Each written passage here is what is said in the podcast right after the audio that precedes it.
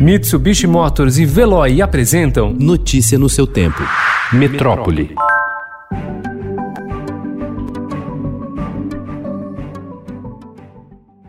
Cientistas da Universidade de São Paulo finalizaram o maior banco de dados genéticos da população brasileira, com o sequenciamento do genoma completo de 1.171 idosos.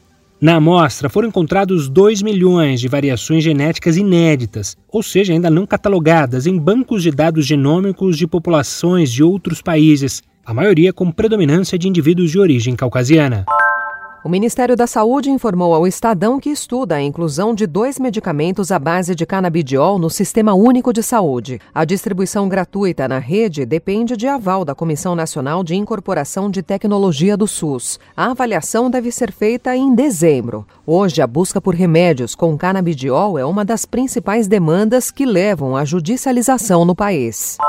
Motoristas de todo o país terão mais tempo em mãos sua licença para dirigir. Passou ontem na Câmara o projeto que amplia de 5 para 10 anos o prazo máximo de validade da Carteira Nacional de Habilitação. O texto também dobra de 20 para 40 pontos na carteira o limite para que um motorista infrator tenha seu documento suspenso pelas autoridades de trânsito, dependendo do tipo de multa que receber. Agora só falta a sanção do presidente Jair Bolsonaro para o texto se tornar lei. Se sancionadas, as mudanças valerão 180 dias após a publicação da lei.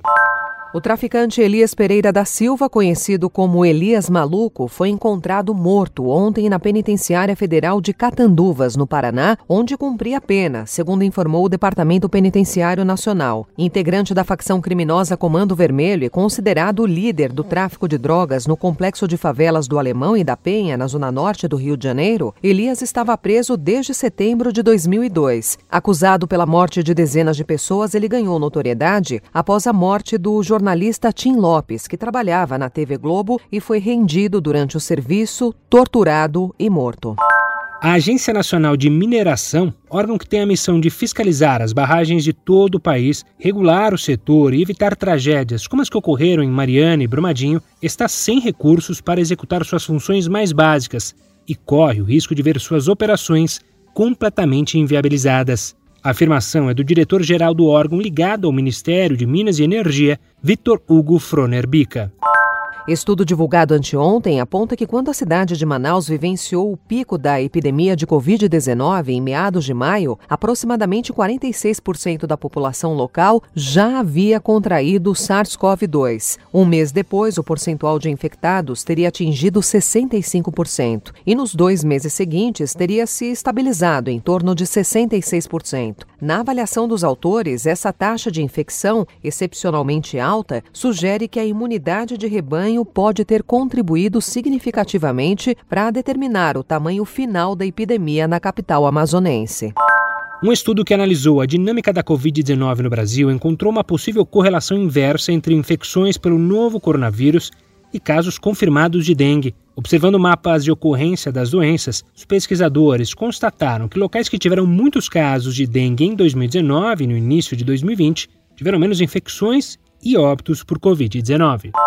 Os profissionais que trabalham em atividades essenciais à população, como saúde, segurança, transporte e serviços de água, esgoto, lixo e energia elétrica, vivem um desafio duplo durante a pandemia. Além do risco de exposição ao coronavírus, há complicações para exercer a profissão. Das mais de 5 mil denúncias relacionadas à Covid-19 recebidas pelo Ministério Público do Trabalho de São Paulo, 836, 15% do total, estão relacionadas aos profissionais essenciais.